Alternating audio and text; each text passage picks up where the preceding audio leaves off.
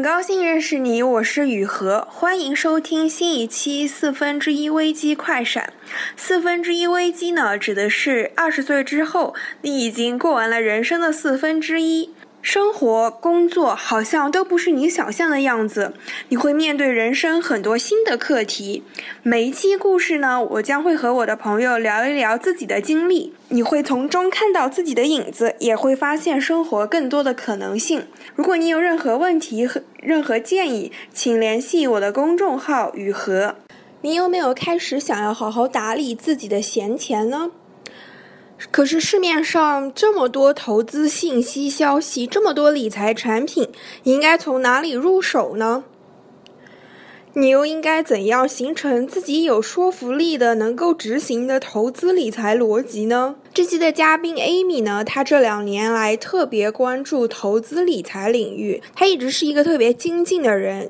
然后这两年打理自己的闲钱也算打理的井井有条。她也是经过了一段时间的尝试调整之后，才确定了自己现在的理财方法。倒不是想让你像他那样投资，而是说他是如何找到自己的投资逻辑，能够遵循自己的投资理念的呢？Amy 是我在香港的一个读书会活动认识的，他也是先在香港读书，然后在香港工作的。他一直在香港的金融行业做市场营销、公关方面的工作。呃，而且呢，他去年结婚了。那么，结婚会对于你的？理财计划，你之后的投资理念会有什么影响吗？让我们一起来听一听他的故事吧。等等等，开好了，你都不需要录音乐了。你你开始想要好好理财的时候，我觉得像是市面上的信息，还有这种关于理财的课程啊，其实也越来越多了。然后理财的产品也非常非常多。然后你是从哪里开始下手？应该这么说，我是从了解自己开始。为什么呢？因为当市面上的更多信息多的时候，这个时候你不要不是说从外在的去做选择，而是去从内在的。首首先了解你自己，你自己的一个投资需求是怎么样的。其实我真正开始理财应该是两年前吧，因为你看刚刚开始工作那几年，其实都是在专注在工作，也不赚很多钱。然后现后来呢，我是开始就是。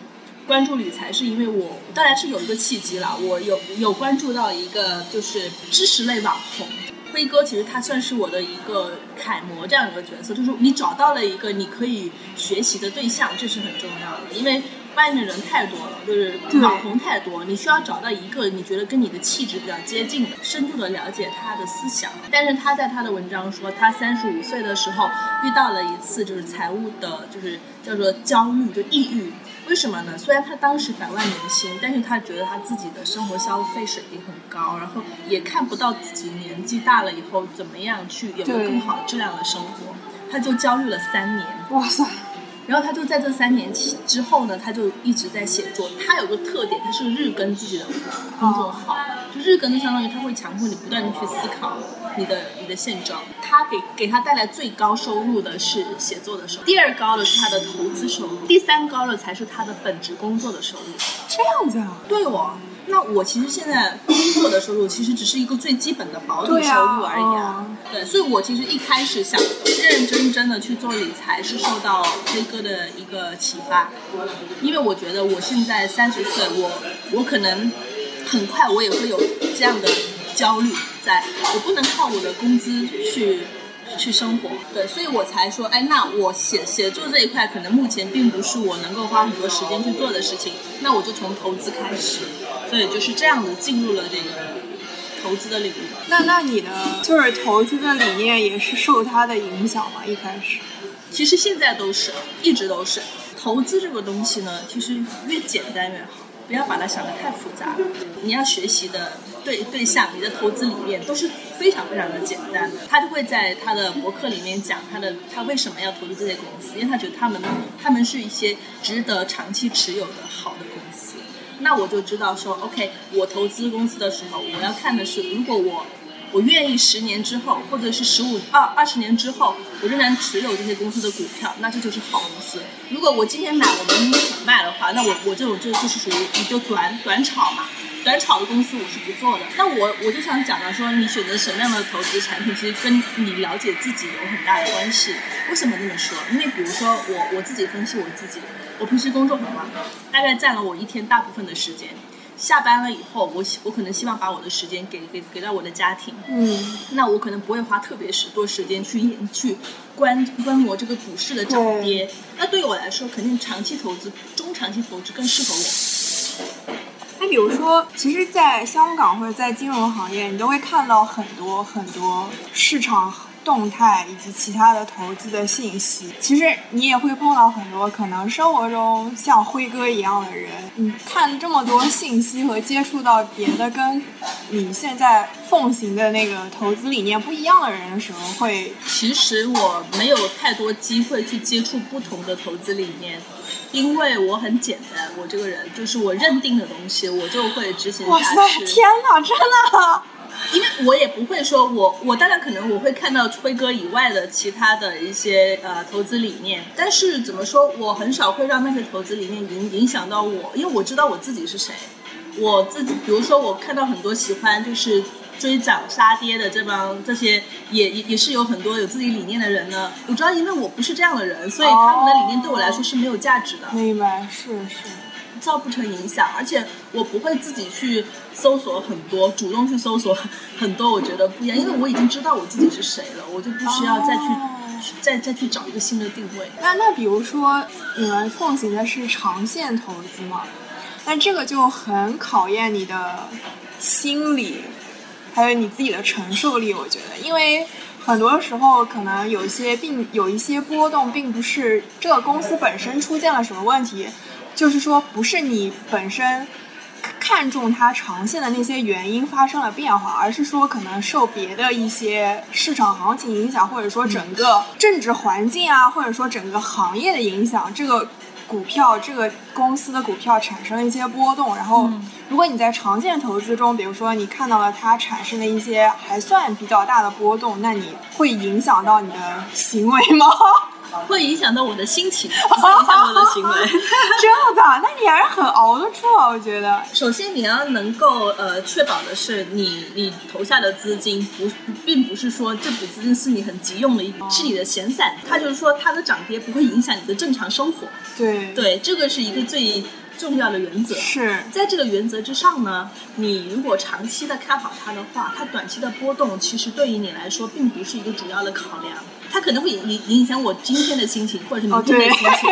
我会觉得这两天很郁闷，因为我我亏了多少多少钱。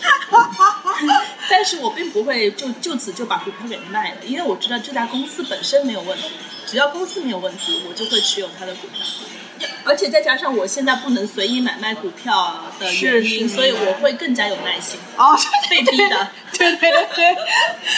不然内部审批很麻烦，是吧？对。那那除了长期持有一些股票以外，你你还做了哪些？就一开始你在布局你的整个。投资就是什么，很多有很多理论说你要多少个百分比给什么什么东西，给什么什么东西产品什么的，你你怎么布局你的整个的投资？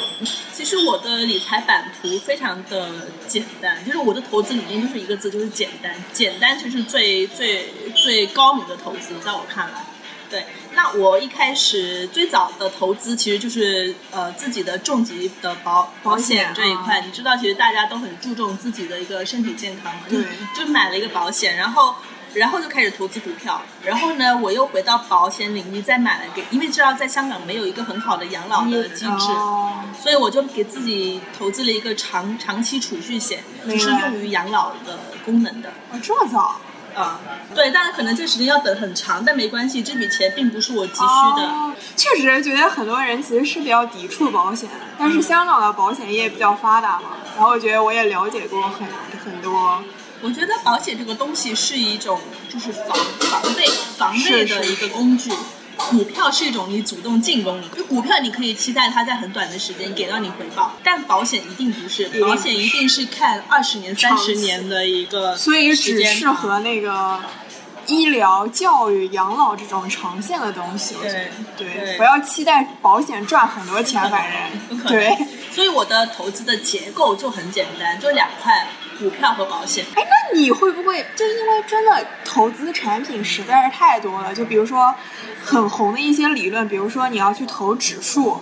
然后你去定投基金，然后再比如说可能呃受政治环境还有一些贸易影响，有一些汇率的变化，那很多人都会去跟风，或者说其实你被动的也会接收到很多这样的市场的信息，你不会动心去做这些方面的投资吗？嗯，我其实股票里面呢，我主要投资的还是公司股票，很少有基金，因为对我来说太慢，而且我看不懂。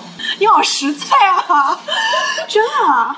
因为我，因为你想基金，它是一个，就像我买一个就是大的，可能有综合指数二三十只啊，对对对，或者像 ETF 那种，ETF 那种，因为它里面我不懂，就是很，因为我不懂那些基金的那些涨幅的一个构成啊、原因啊，就是说，当然他们很稳啊，但是我觉得对我来说就不是那么有意思，因为我觉得我我，比如说我买，因为我投资的产品里面有苹果。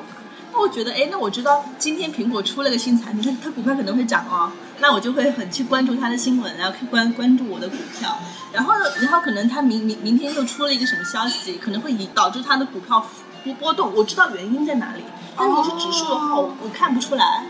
当然，我承认，我如果这么投资股公司类的股票的话，我会我会承担更高的风险。但我觉得这个是我愿意去承担，因为我其实的投资组合里面已经有防备型的保险这一块了，所以我主动型的我就会更加激进一些。其实我之前给我自己设定的这个投资组合里面，我百分之六十的资金是激进型，这样子啊，嗯，只有百分之四十是保守型的。当然，因为这两年呢，是呃，因为市场环境、大环境、政治环境的因素。整个股市波动其实非常大，所以我又在股票里面我加入了一些防备型的。我我觉得你是选择了一个类别之后就生根的那种感觉。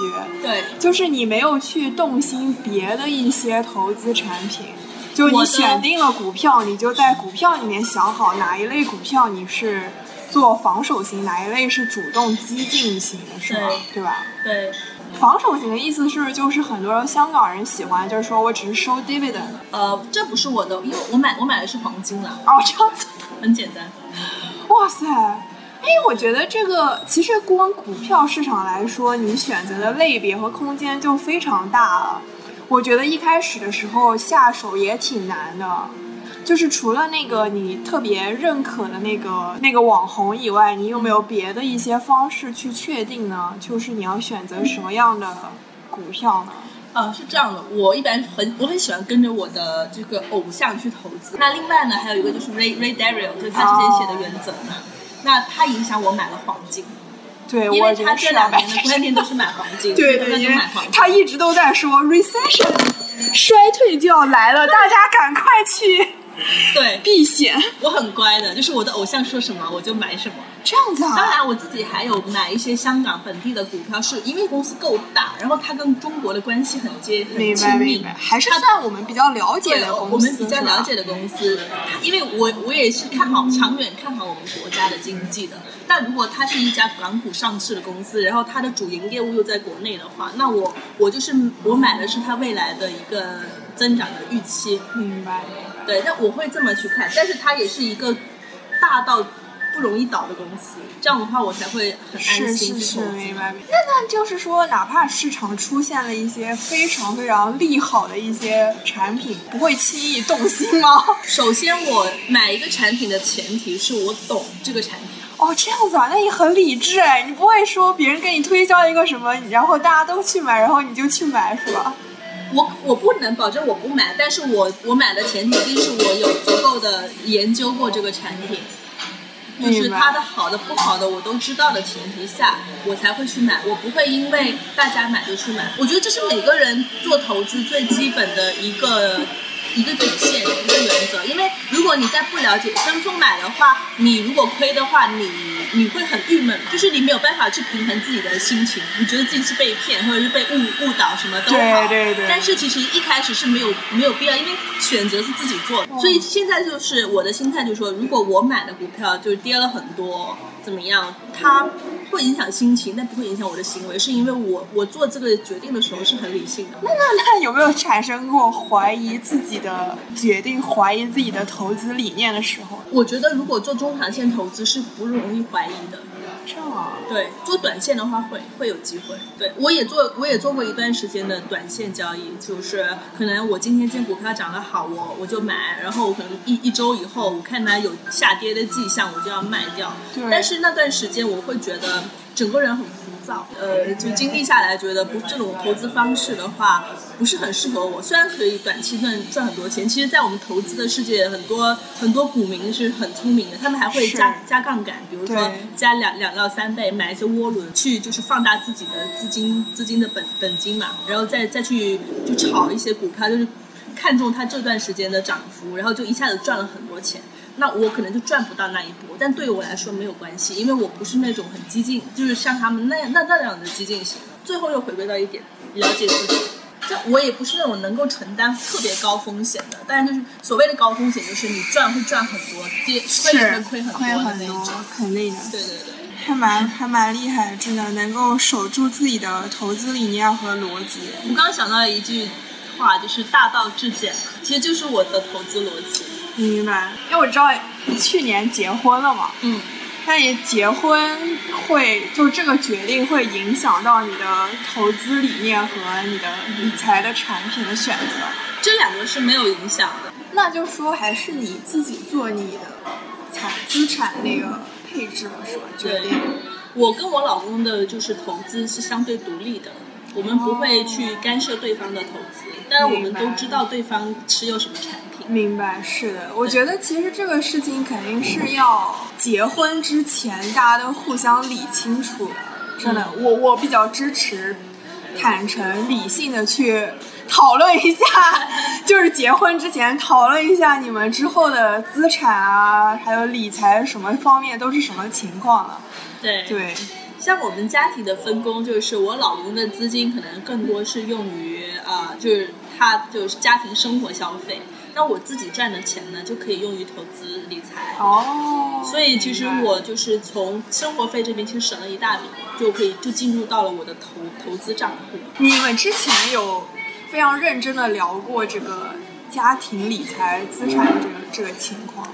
有聊过，但是没有说特别严肃，其实在一个非常轻松的范围、哦大氛围，大家去聊这件事情。因明白为其实，因为我老公其实是个很坦诚的人，嗯我们刚结婚不久，他就已经跟我讲他大概资产的情况怎么样，嗯他大概投资了多少钱在嗯这个、呃股股票这样子。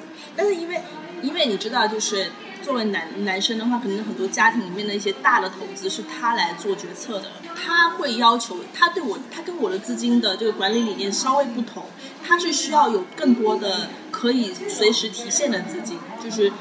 所以他不会做特别，他只有一一小部分资金在做长期投资，最长一年的定存，他就要把资金能够取出来，这样子就可以为一些家庭的大的投资做准备，这是他的一个投资理念。明白。所以说，其实你们还是挺互相尊重对方的一些投资理念和这个分配的情况的，是吧？对，对，还是保持了比较高的独立性的，我觉得。对我是觉得现在现代现代的夫妻，就是对。以我们这一辈的夫妻来讲，大家都比较独立。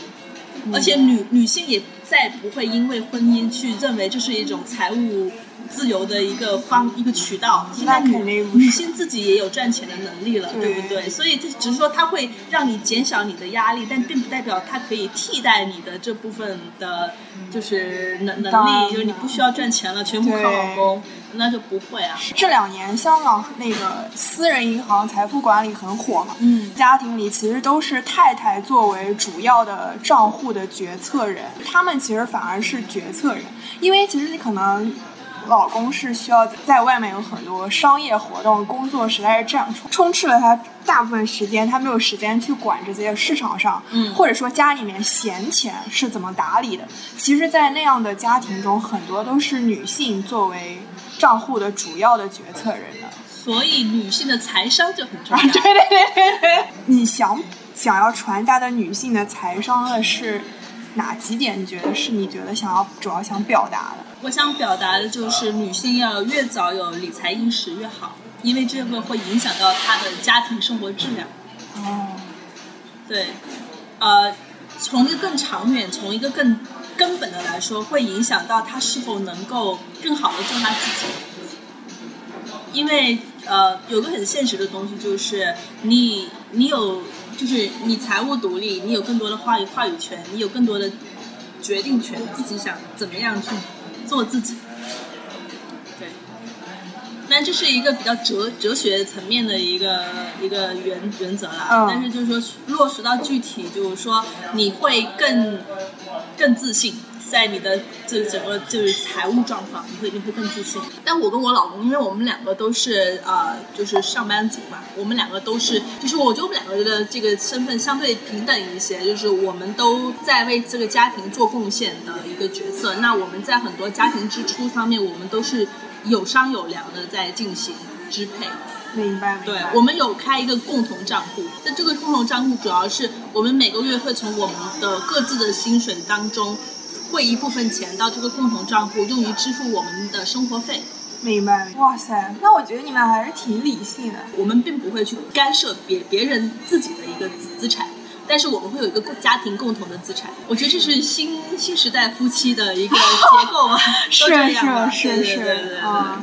现在很多年轻人其实不敢结婚嘛，我觉得有一个更大的原因，其实就是财务原因嘛。因为就是结婚本身就花很多钱，然后结了婚之后，所有人都会继续问你说什么时候生孩子啊？其实孩子是一个更大的财务支出。跟老公也讨论过这一块儿。那我们的一个理念就是穷有穷养，富有富养，哇塞，就是一定要相信孩子有这样的能力去解决问题，而并不是你要你要就是给他特别最好最好的条件，但是也有也有可能会把他养残了，也有可能对，所以就想说，哎，确实是很大的一个财务支出，但是从另一个角度来讲，会给夫妻两个人更。更多的决心是多赚点钱，对吧？然后共同的家庭决心，对吧？对对对，这样子的话，其实会更加增进双方的那种战友情谊。